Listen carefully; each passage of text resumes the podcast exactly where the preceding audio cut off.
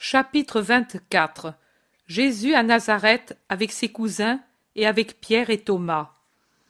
Jésus se trouve de nouveau avec les siens sur la route qui va de la plaine d'Esdrelon à Nazareth. Ils doivent avoir passé la nuit dans quelque endroit, car de nouveau c'est le matin. Ils marchent quelque temps en silence. Jésus seul en avant, puis Jésus avec Pierre et Simon, qu'il a appelé à lui, et puis tous ensemble jusqu'à un carrefour où la route de Nazareth coupe une route qui va vers le nord-est. Maintenant, les montagnes sont proches des deux côtés. Jésus fait signe de rester silencieux à ceux qui parlent et il dit Maintenant, nous allons nous séparer. Moi je vais à Nazareth avec mes frères, avec Pierre et Thomas. Vous, sous la conduite de Simon le Zélote, allez par le chemin du Tabor et des caravanes à Débéré, à Tibériade, Magdala, Capharnaüm.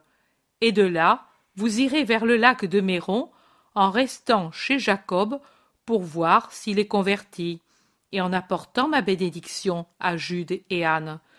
Vous habiterez là où l'on vous donnera l'hospitalité, avec plus d'insistance, et une nuit seulement à chaque endroit, car le soir du sabbat, nous nous retrouverons sur la route de ces fêtes.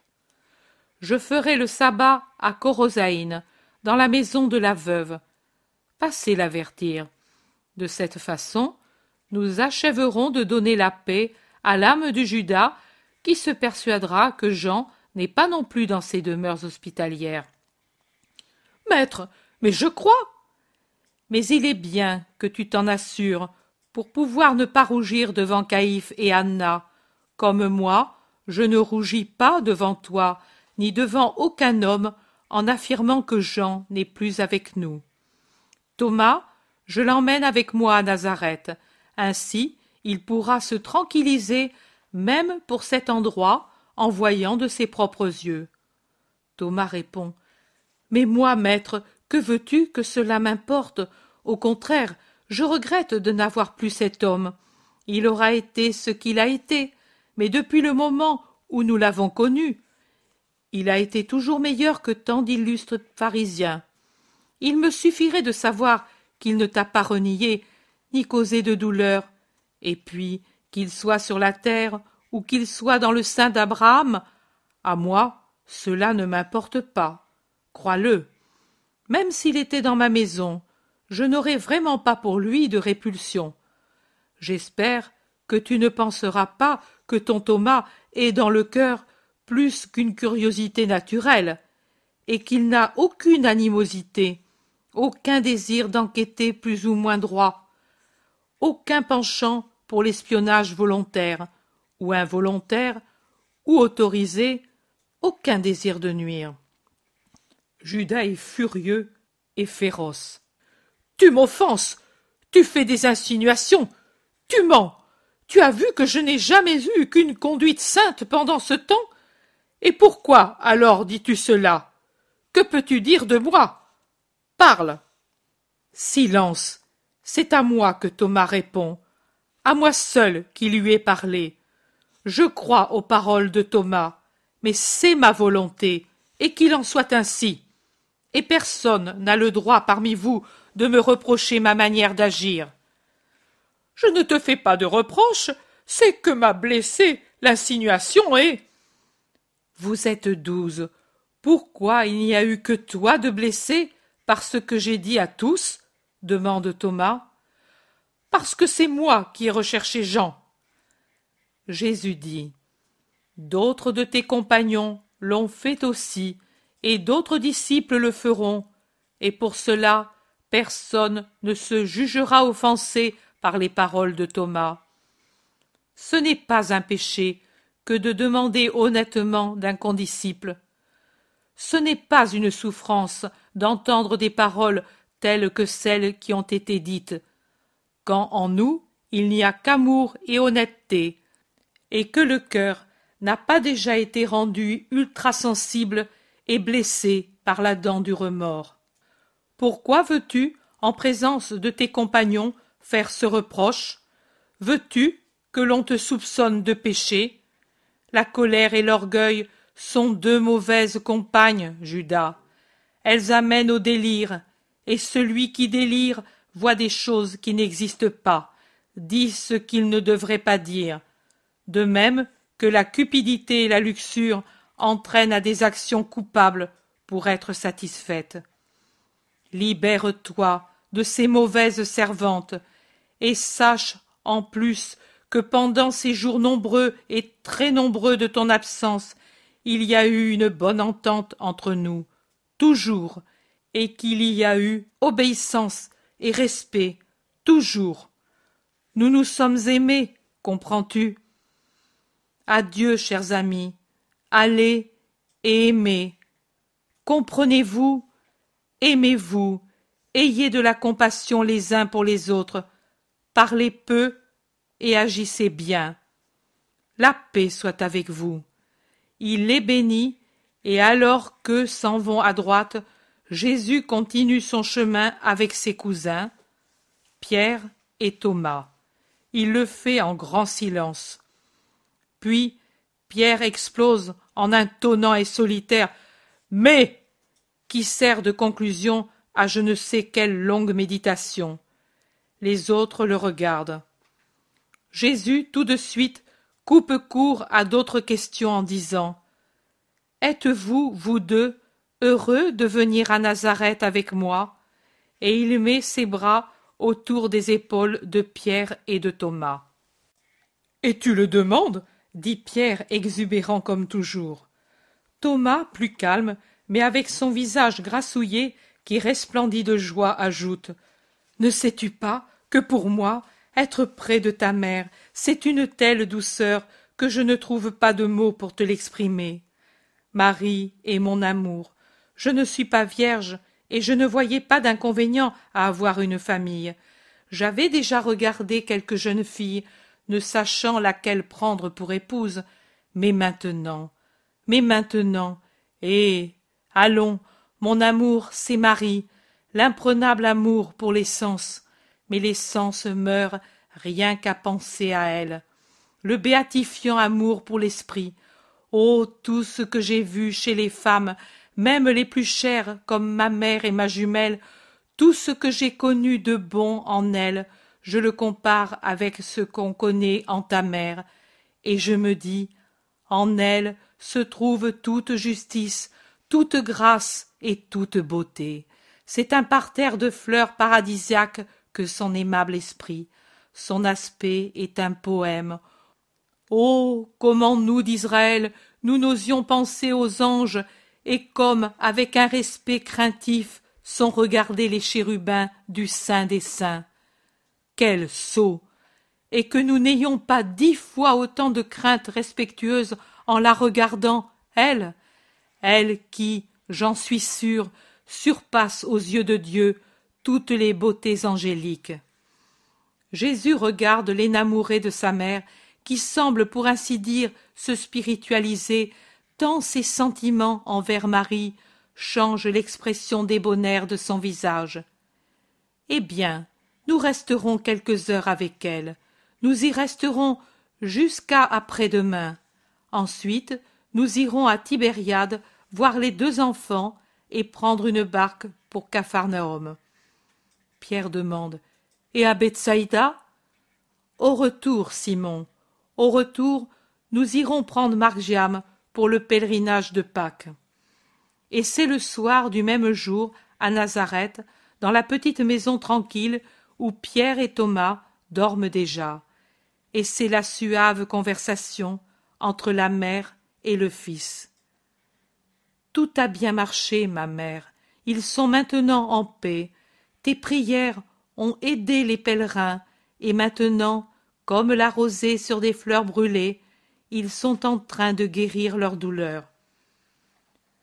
Je voudrais guérir la tienne, mon fils, comme tu dois avoir souffert.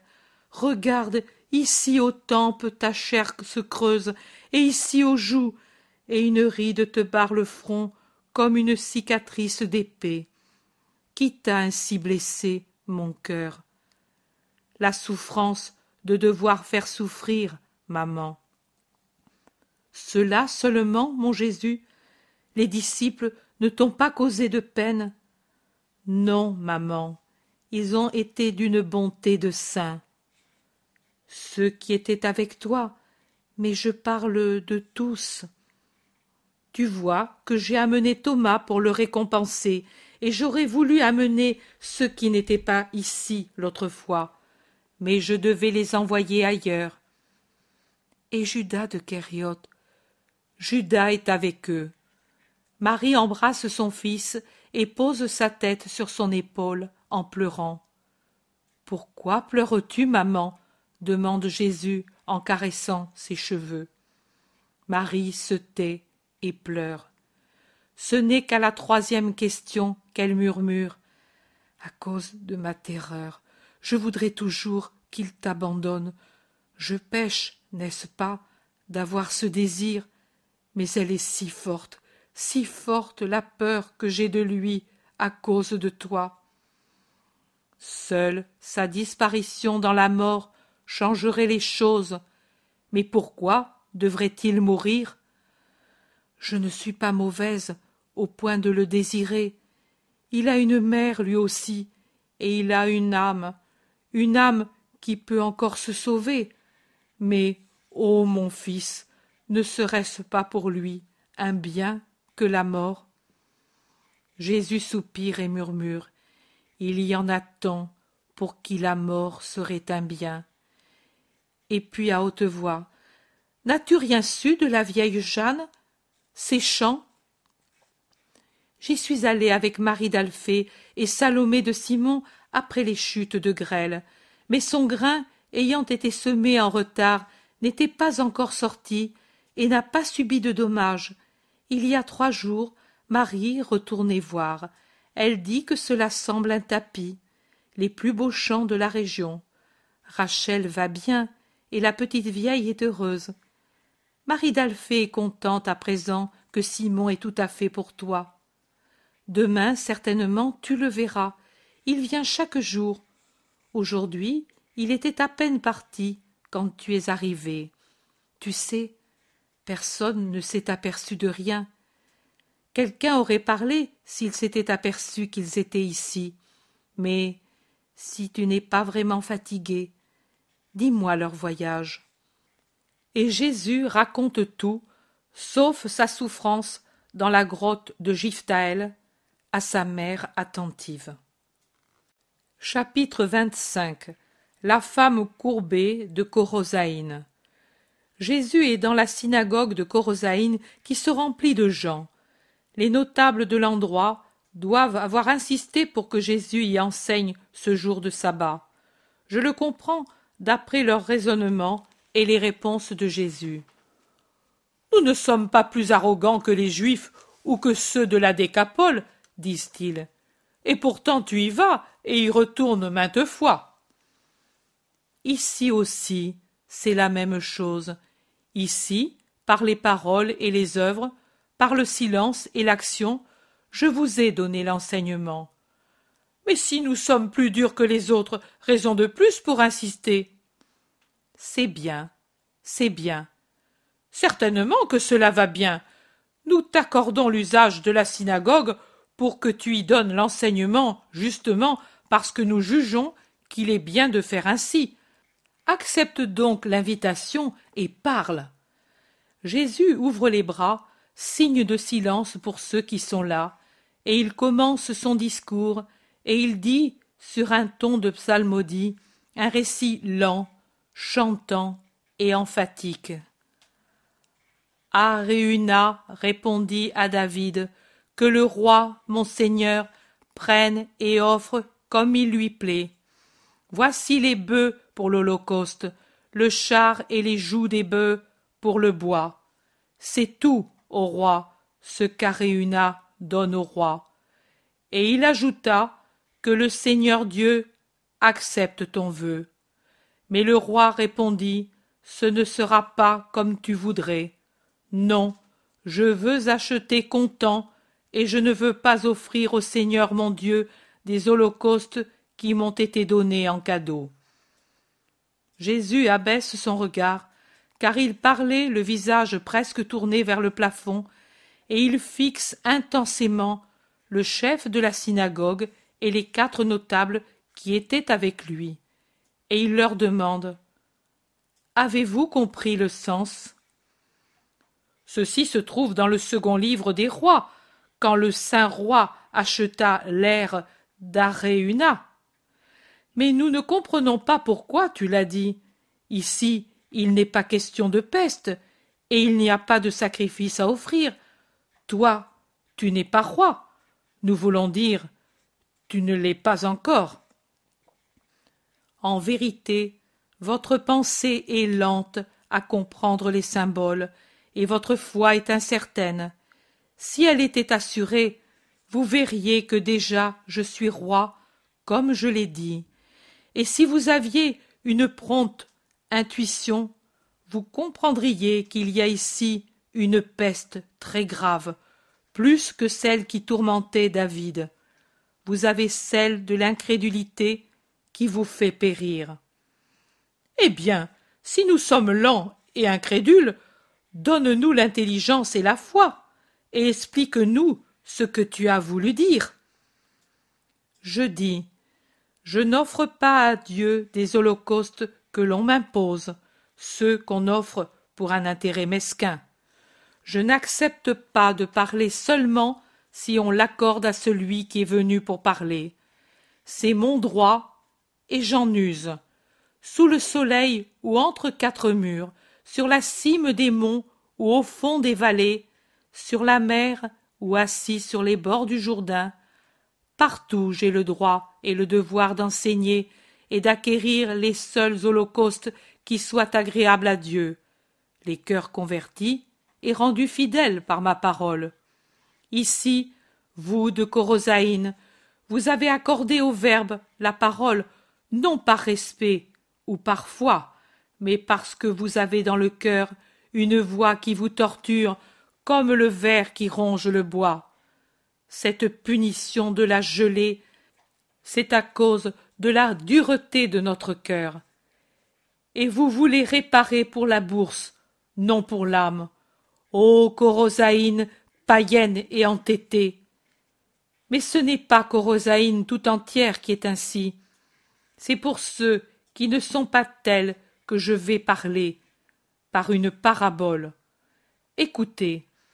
À un artisan fut apporté par un riche qui était sot un gros bloc d'une matière blonde comme le miel le plus fin, et on lui ordonna de le travailler pour en faire une fiole ornée.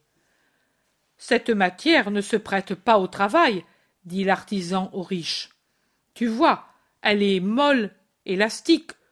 Comment puis-je la sculpter et la modeler? Comment? Elle n'est pas bonne?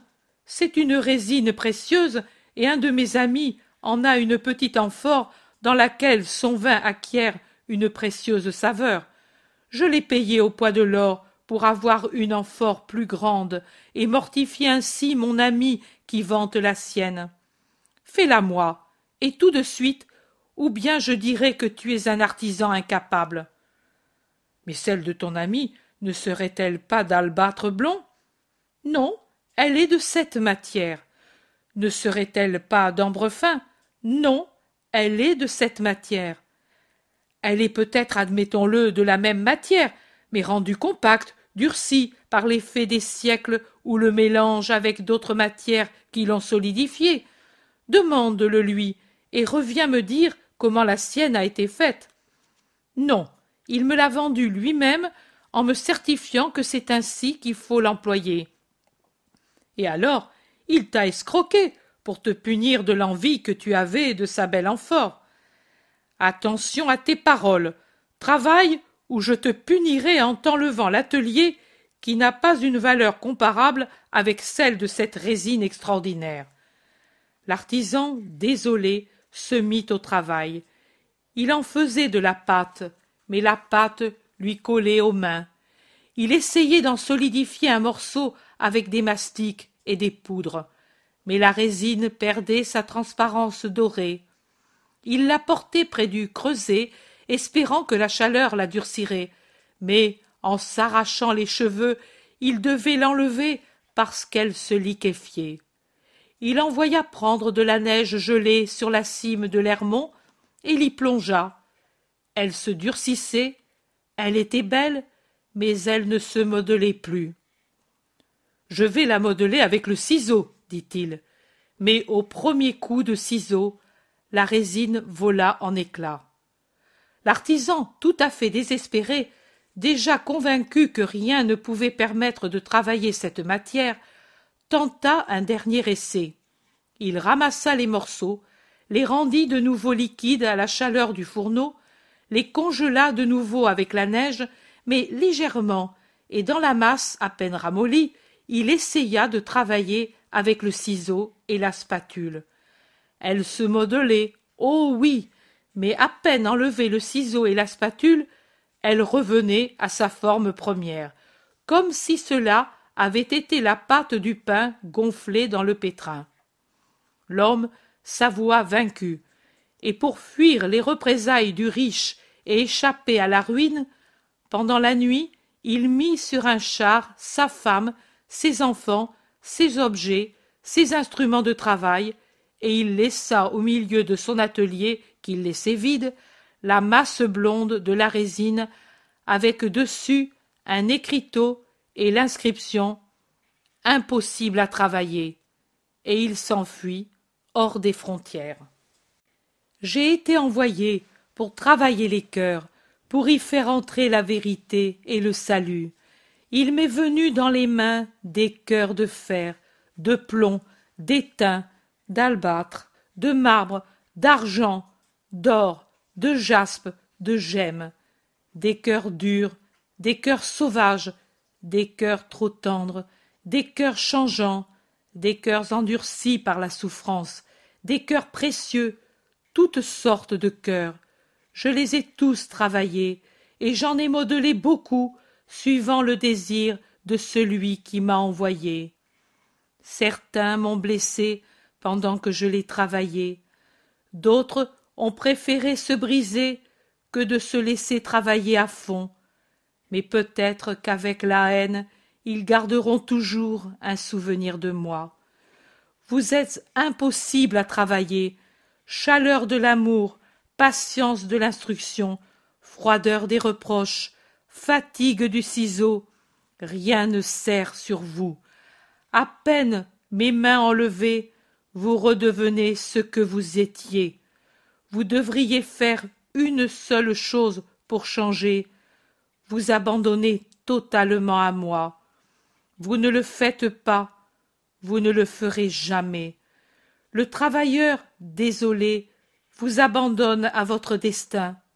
Mais, comme il est juste, il ne vous abandonne pas tous de la même manière. Dans sa désolation, il sait choisir encore ceux qui méritent son amour, et il les réconforte et les bénit. Femme, viens ici, dit-il en montrant du doigt une femme qui se tient près du mur, courbée, au point de paraître un point d'interrogation. Les gens regardent dans la direction qu'indique Jésus, mais ne voient pas la femme qui, à cause de sa position, ne peut voir Jésus et sa main. Va donc, Marthe, il t'appelle, lui disent plusieurs, et la malheureuse s'en va en boitant avec son bâton, à la hauteur duquel se trouve sa tête. Elle est maintenant devant Jésus qui lui dit Femme, reçois un souvenir de mon passage et une récompense pour ta foi silencieuse et humble. Sois délivrée de ton infirmité, crie-t-il en dernier lieu en lui mettant ses mains sur les épaules. Tout à coup, la femme se lève et droite comme un palmier lève le bras en criant Hosanna, il m'a guéri. Il a regardé sa servante fidèle et lui a accordé son bienfait. Louange soit au Sauveur et Roi d'Israël. Hosanna au fils de David. Les gens répondent avec les leurs au Hosanna de la femme qui maintenant est à genoux aux pieds de Jésus et qui baise le bord de son vêtement pendant que Jésus lui dit Va en paix et persévère dans la foi. le chef de la synagogue, que doivent encore brûler les paroles dites par Jésus avant la parabole, veut jeter son venin à cause du reproche et s'écrie avec indignation pendant que la foule s'ouvre pour laisser passer la miraculée. Il y a six jours pour travailler, six jours pour demander et pour donner. Venez donc ces jours-là, tant pour demander que pour donner. Venez guérir ces jours-là, sans violer le sabbat, pécheurs et mécréants, corrompus et corrupteurs de la loi. Et il cherche à expulser tout le monde de la synagogue comme pour chasser la profanation du lieu de prière.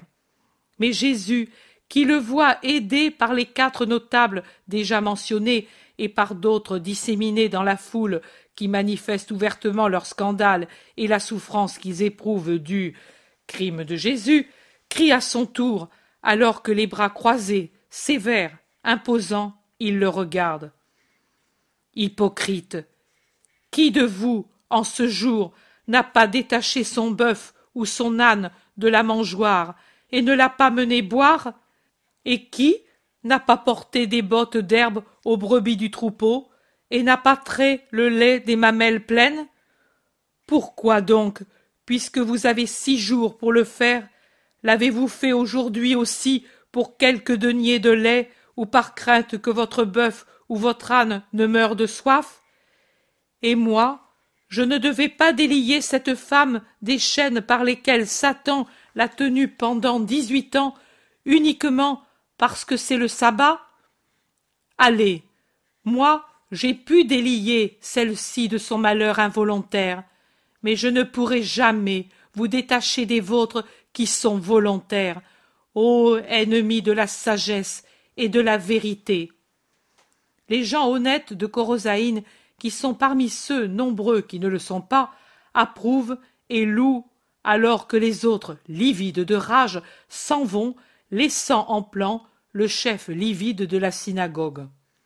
Jésus aussi le laisse seul et sort de la synagogue, entouré par les bons qui continuent à l'escorter jusqu'à ce qu'il ait rejoint la campagne.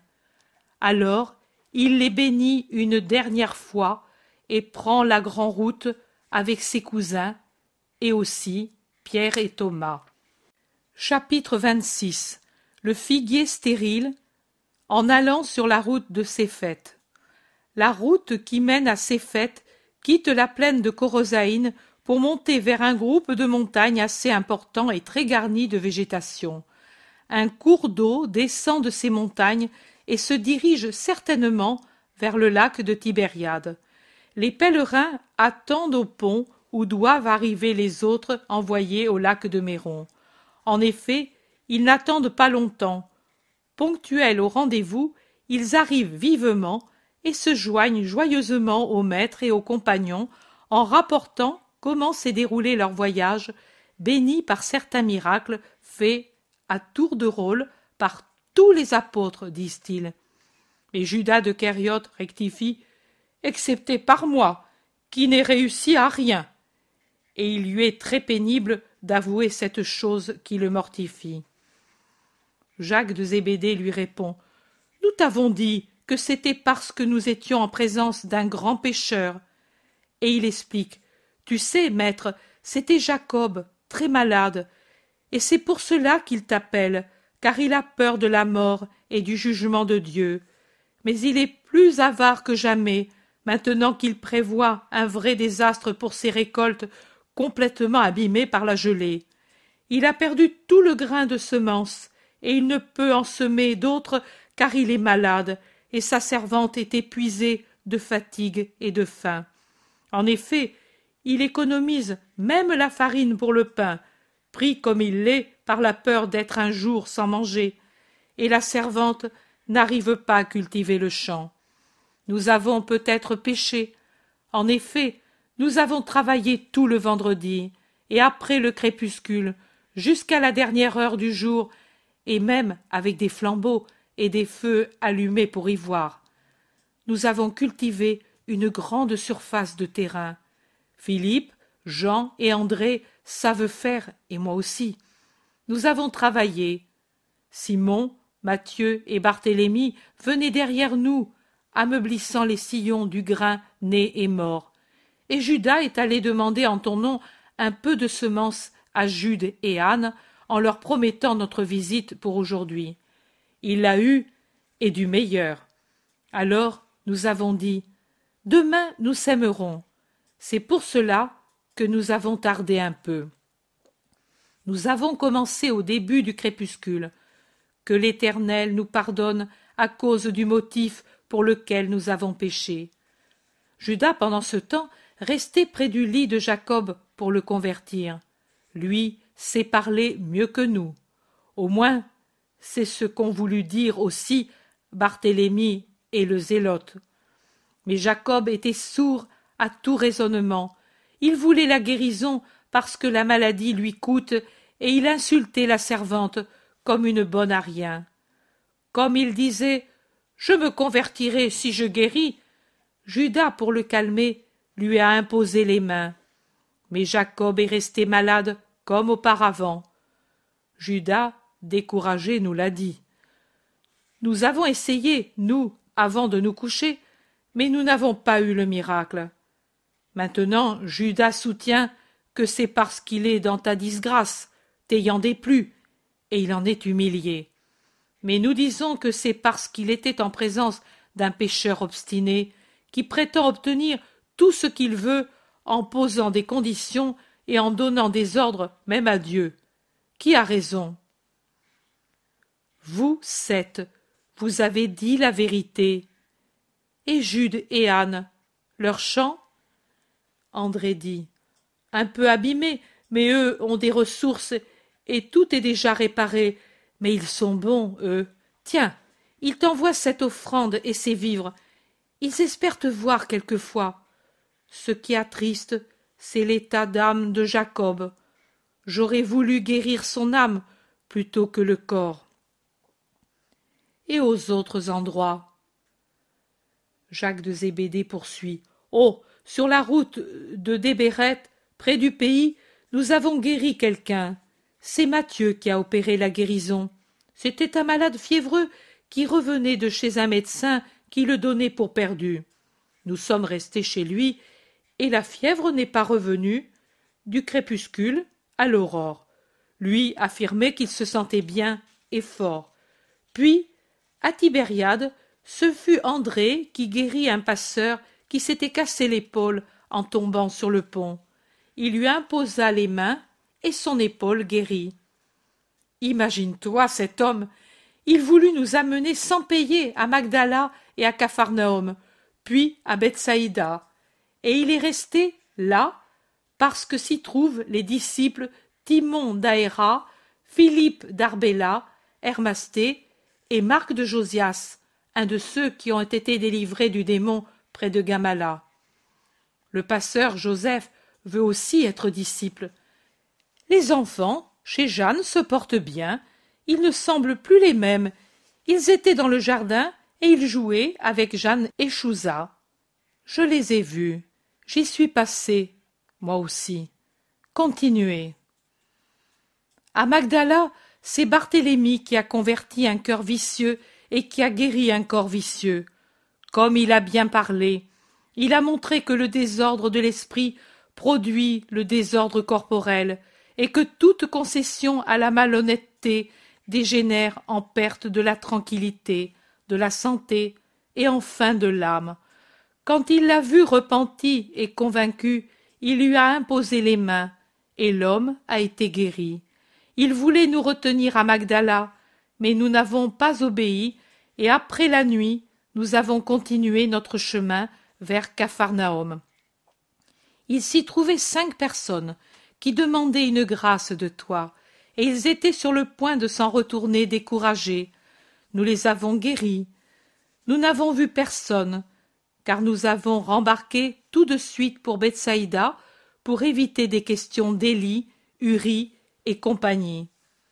À Bethsaïda. Mais à ton tour, André, raconte à ton frère, dit pour finir Jacques de Zébédée qui a toujours parlé. Ô maître, ô Simon, mais si vous voyiez Marc Viam, on ne le reconnaît plus. Ô malheur, il n'est tout de même pas devenu une femme s'écrie et demande Pierre. Non, pas du tout. C'est un beau jeune homme, grand et mince à cause de la rapide croissance. Quelque chose de merveilleux. Nous avons eu du mal à le reconnaître.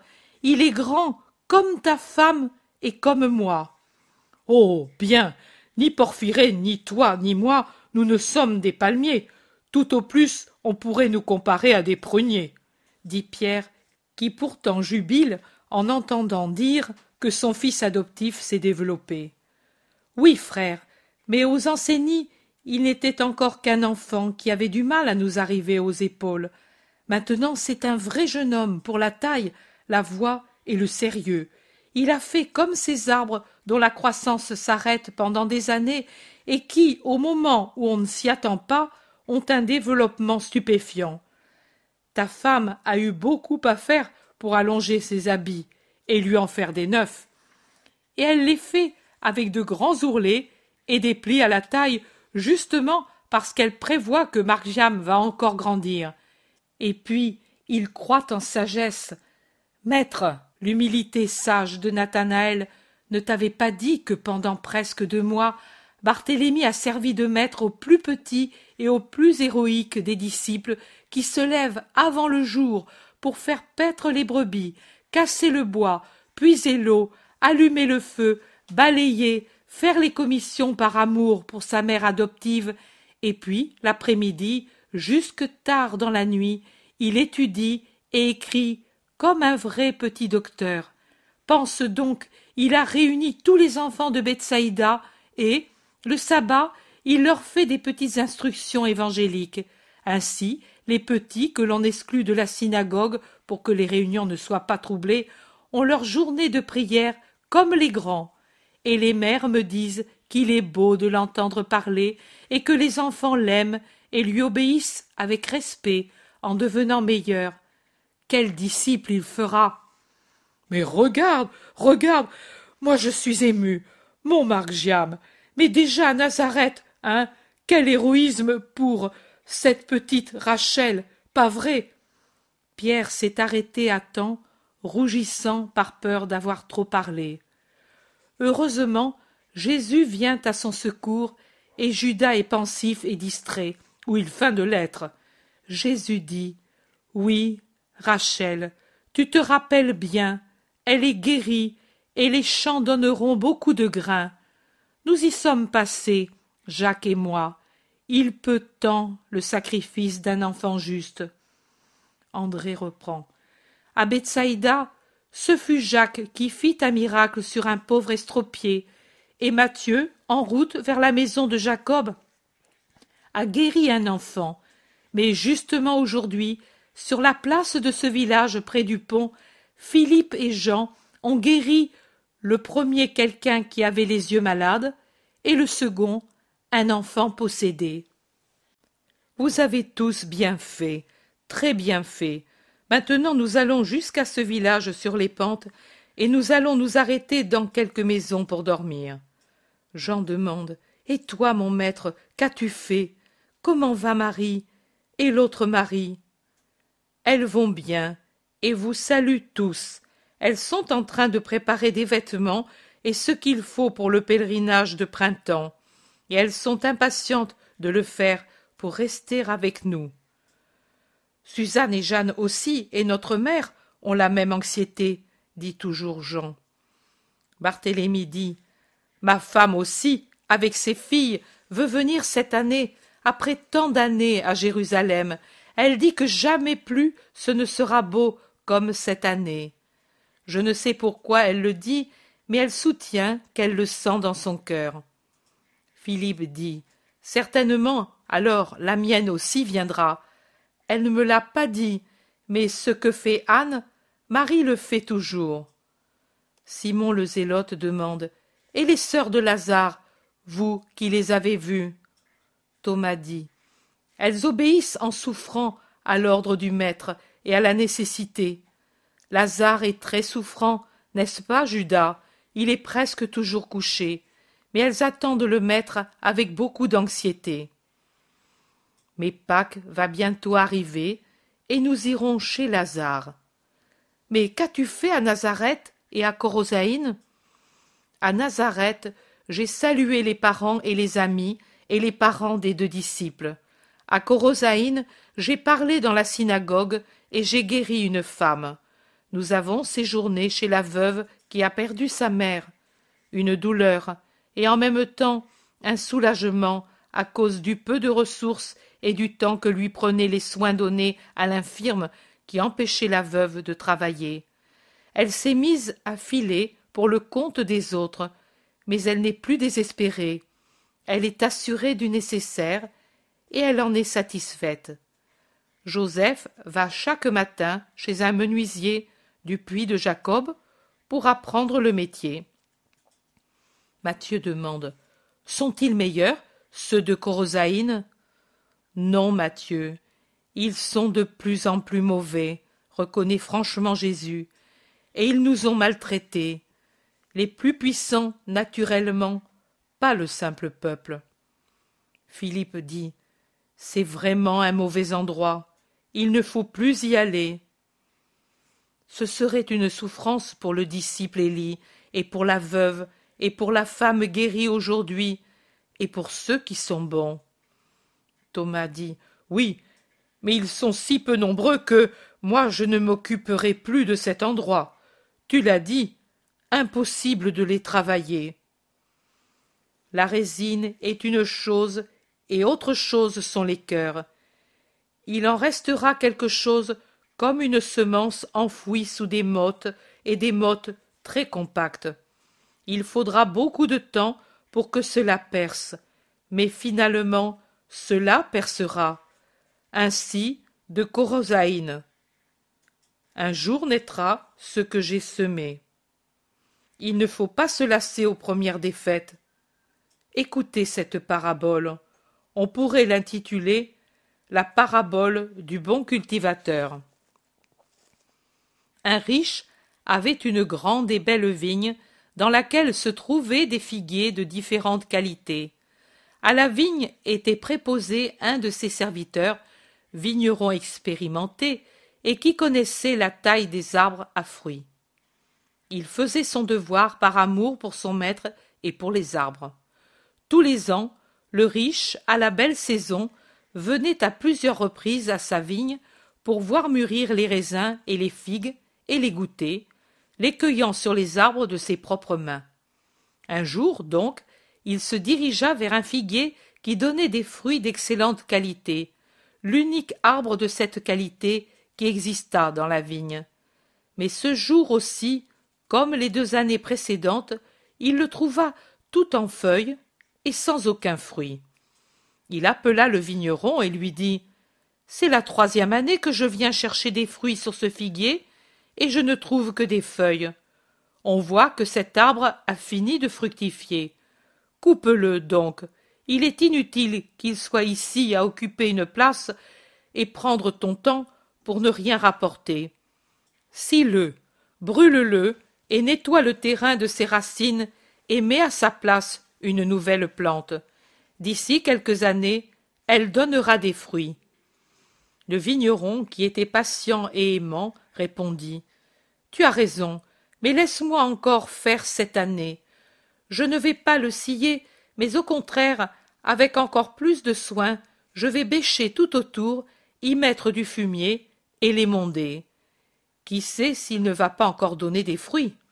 Si après ce dernier essai il ne donne pas de fruits, j'obéirai à ton désir et je le couperai.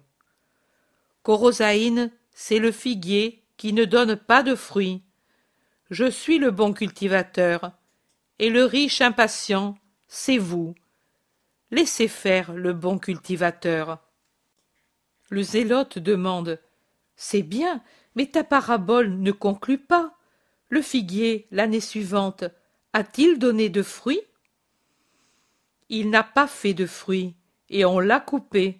Mais le cultivateur a été justifié d'avoir coupé une plante encore jeune et florissante parce qu'il avait fait tout son devoir. Moi aussi, je veux être justifié pour ceux auxquels je dois appliquer la hache et que je dois enlever de ma vigne, où se trouvent des arbres stériles et empoisonnés, ni de serpents, qui absorbent les sucs nutritifs, parasites, plantes vénéneuses qui gâtent leurs condisciples ou leur nuisent, ou encore qui pénètrent par leurs racines nuisibles pour proliférer sans être appelés, dans ma vigne, rebelles à toute greffe, entrer seulement pour espionner, dénigrer, stériliser mon champ. Ceux-là, je les couperai quand tout aura été tenté pour les convertir. Et pour l'instant, avant d'employer la hache, j'essaie les cisailles et la serpette de l'émondeur, et j'élague et je greffe. Oh, ce sera un travail dur pour moi qui le fais, pour ceux qui le subiront, mais il faut le faire pour que l'on puisse dire au ciel Il a tout fait, mais eux sont devenus toujours plus stériles et plus mauvais. Puis il les a émondés, greffés, déchaussés, fumés, suant à force de fatigue et pleurant des larmes de sang. Nous voici au village. Allez tous en avant chercher un logement. Toi, Judas de Kériote, reste avec moi. Ils restent seuls, et dans la pénombre du soir, ils avancent l'un près de l'autre dans le plus grand silence. Enfin Jésus dit, comme s'il se parlait à lui-même. Et pourtant, même si on est tombé dans la disgrâce de Dieu en contrevenant à sa loi, on peut toujours redevenir ce qu'on était, en renonçant au péché. Judas ne répond rien. Jésus reprend. Et si on a compris qu'on ne peut avoir le pouvoir de Dieu parce que Dieu n'est pas là où se trouve Satan, on peut facilement y remédier, en préférant ce que Dieu accorde à ce que veut notre orgueil. Judas se tait. Ils sont déjà à la première maison du village. Jésus, comme s'il se parlait toujours à lui-même, dit Et pensez que j'ai souffert une dure pénitence pour qu'il se repente et revienne à son Père. Judas sursaute, lève la tête, le regarde, mais ne dit rien. Jésus aussi le regarde, et puis il demande Judas, à qui je parle À moi, maître, c'est à cause de toi que je n'ai plus de pouvoir, car tu me l'as enlevé pour en donner davantage à Jean, à Simon, à Jacques, à tous, excepté à moi. Tu ne m'aimes pas, voilà, et je finirai par ne pas t'aimer et par maudire l'heure où je t'ai aimé, en me ruinant aux yeux du monde pour un roi qui ne sait pas combattre, qui se laisse dominer même par la plèbe. Ce n'est pas ce que j'attendais de toi. Ni moi non plus de toi. Mais je ne t'ai jamais trompé, moi, et je ne t'ai jamais contraint. Pourquoi donc restes-tu à mes côtés? Parce que je t'aime. Je ne peux plus me séparer de toi. Tu m'attires et me dégoûtes. Je te désire comme l'air pour respirer. Et tu me fais peur. Ah. Je suis maudit. Je suis damné. Pourquoi tu ne chasses pas le démon, toi qui le peux? Le visage de Judas est livide et bouleversé, fou, apeuré, haineux. Il rappelle déjà, bien que faiblement, le masque satanique de Judas du vendredi saint. Et le visage de Jésus rappelle le Nazaréen flagellé qui, assis dans la cour du prétoire sur un baquet renversé, regarde ceux qui se moquent de lui avec toute sa pitié pleine d'amour. Il parle et il semble qu'il y ait déjà un sanglot dans sa voix. Pourquoi n'y a-t-il pas de repentir en toi, mais seulement de la haine contre Dieu, comme si c'était lui qui était coupable de ton péché? Judas dit entre ses dents une vilaine imprécation. Les disciples disent Maître, nous avons trouvé cinq dans un endroit, trois dans un autre, deux dans un troisième et un seulement dans deux autres. Il n'a pas été possible de faire mieux. C'est bien. Moi, je vais avec Judas de Kériote, dit Jésus. Judas répond Non, je préfère être seul. Je suis inquiet. Je ne te laisserai pas reposer. Comme tu veux. Alors J'irai avec Barthélemy. Vous, vous ferez ce que vous voudrez. En attendant, allons où il y a le plus de place pour pouvoir souper ensemble. Chapitre 27 En allant vers Meiron. Une belle aurore de printemps teint le ciel de rose et égaye les collines. Les disciples s'en réjouissent entre eux alors qu'ils se groupent au début du village en attendant les retardataires. Le premier jour qui ne fait pas froid après les chutes de grêle, dit Mathieu en se frottant les mains. André s'exclame. Il fallait bien qu'ils viennent. Nous sommes à la nouvelle lune d'Adar. Philippe commente. Bien, bien. Si on devait aller sur les montagnes avec le froid des jours derniers. André demande. Mais où va-t-on ensuite? Jacques de Zébédée lui répond. Qui sait? D'ici on va à Céphète ou à Maéron. Mais ensuite, et il se tourne pour le demander aux deux fils d'Alphée, est-ce que vous savez, vous, où l'on va? Jude d'Alphée dit laconiquement Jésus a dit qu'il veut aller vers le nord, rien de plus. Encore une fois, à la prochaine lune, on doit commencer le pèlerinage de Pâques, dit Pierre, sans beaucoup d'enthousiasme. Le Thaddée réplique Nous y arriverons bien à temps. Oui, mais pas de repos à Bethsaïda. Philippe répond Nous y passerons certainement pour prendre les femmes et Margiam. Jean dit Ce dont je vous prie, c'est de ne pas vous montrer ennuyé, nonchalant ou autre chose. Jésus est très affligé. Hier soir il pleurait. Je l'ai trouvé qui pleurait pendant que nous préparions le souper. Il ne priait pas dehors sur la terrasse, comme nous le pensions, mais il pleurait. Pourquoi le lui as-tu demandé? disent-ils tous. Oui, mais il m'a seulement dit Aime-moi, Jean. Peut-être c'est pour ceux de Corosaïne. Le zélote qui arrive dit Le maître arrive avec Barthélemy. Allons à leur rencontre. Ils y vont tout en continuant leur conversation. Matthieu dit Ou à cause de Judas, hier soir ils étaient restés seuls. Philippe observe. Oui, et Judas avait déclaré auparavant qu'il était inquiet et qu'il ne voulait personne avec lui. Jean soupire. Même avec le maître, il n'a pas voulu rester. Et moi qui serais resté si volontiers? Moi aussi, disent tous les autres. Le Thaddée dit péremptoirement. Cet homme ne me plaît pas. Ou bien il est malade, ou ensorcelé, ou fou, ou possédé il a quelque chose. Thomas affirme. Et pourtant, croyez-le, pendant le voyage de retour, il a été exemplaire.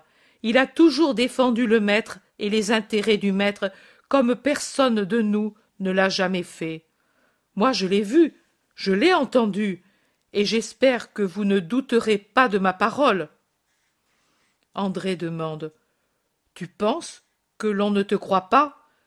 Mais non, Thomas, et cela nous fait plaisir que Judas soit meilleur que nous. Mais tu le vois, il est étrange, oui ou non? Oh, pour être étrange, il l'est. Mais il souffre peut-être pour des choses intimes. Peut-être aussi parce qu'il n'a pas fait de miracle. Il est un peu fier. Oh, pour une bonne fin. Mais il tient à faire beaucoup, à être louangé. Pierre dit. Hum, peut-être, le fait est que le maître est triste. Regardez-le là. Il ne semble plus l'homme que nous avons connu. Mais vive le Seigneur, si je réussis à découvrir celui qui fait souffrir le maître. Assez. Je sais ce que je vais lui faire. Jésus, qui a avec Nathanaël une conversation suivie, les voit et presse le pas en souriant. La paix soit avec vous. Vous êtes tous ici André explique. Il manque Judas de Simon, et je croyais qu'il était chez toi, car à la maison où il devait dormir, on m'a dit qu'on avait trouvé la pièce vide et tout en ordre. Jésus plisse un instant son front et se concentre dans sa pensée en baissant la tête. Puis il dit Peu importe, partons quand même.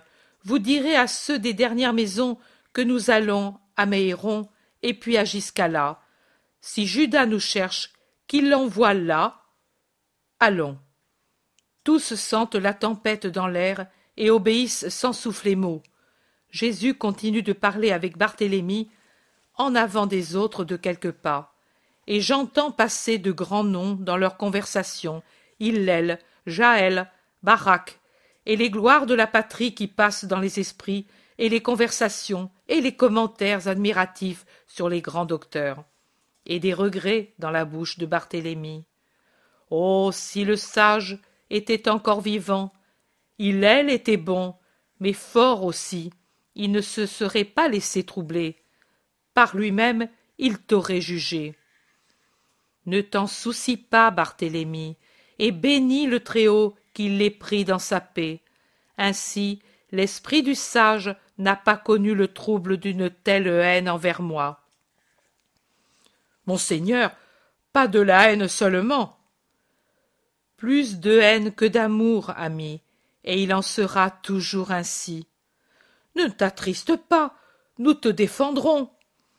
Ce n'est pas la mort qui m'angoisse, c'est de voir le péché des hommes.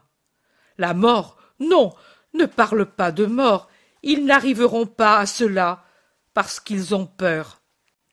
La haine sera plus forte que la peur.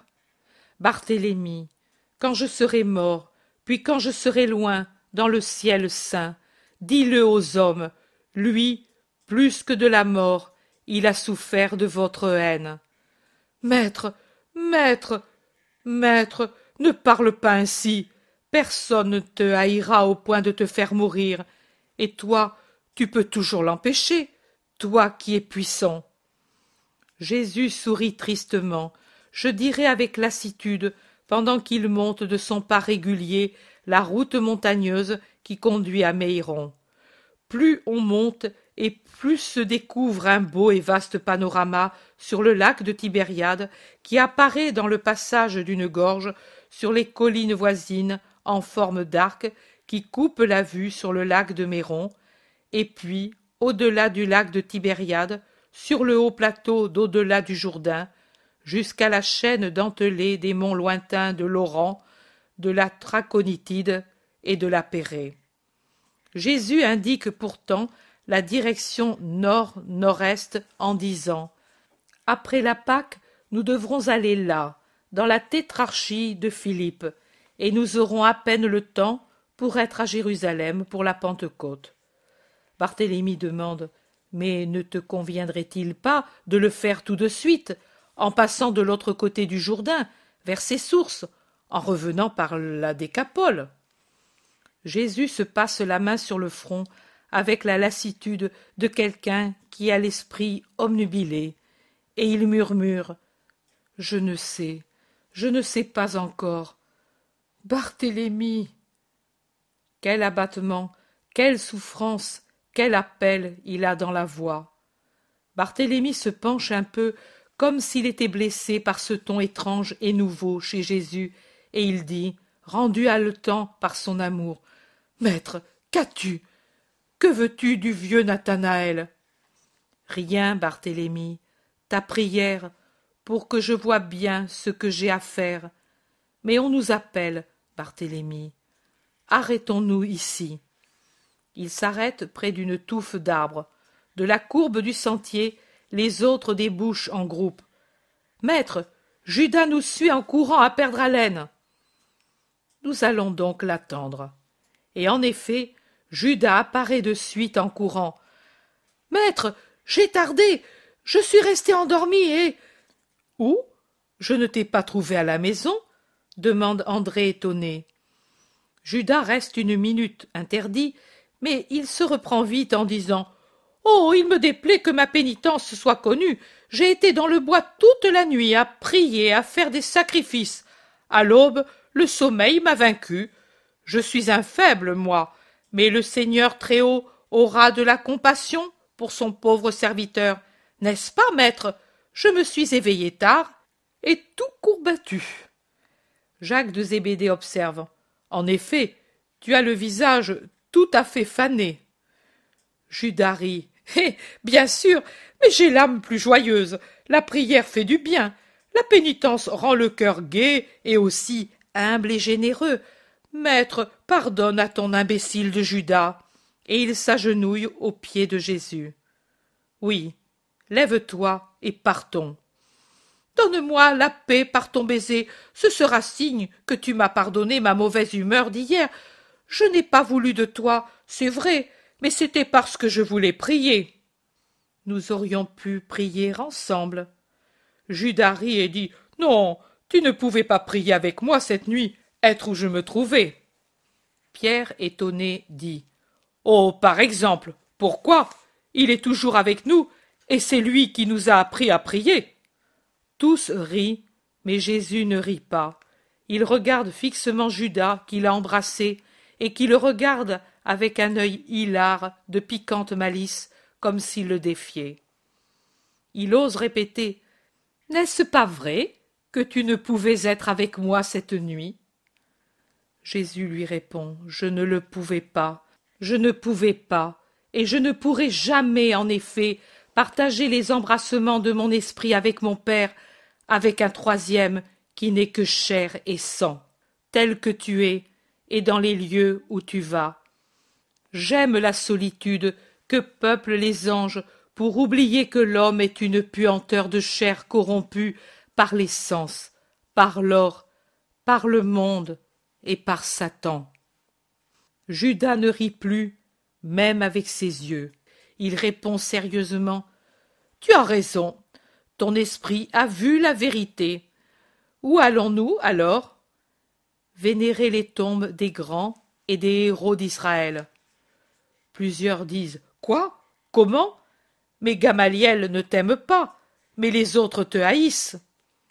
Peu importe, je m'incline sur la tombe des justes qui attendent la rédemption. Je vais dire à leurs ossements Bientôt celui qui donna la respiration à votre esprit sera au royaume des cieux, tout prêt à descendre de là au dernier jour pour vous faire revivre éternellement dans le paradis. Il marche, il marche, jusqu'à ce qu'il trouve le pays de Méhéron, un beau pays bien tenu, plein de lumière et de soleil, au milieu de collines fertiles et de sommets boisés. Arrêtons-nous. Dans l'après-midi, nous irons d'ici vers Giscala. Les grandes tombes sont éparses sur ces pentes, dans l'attente du réveil glorieux.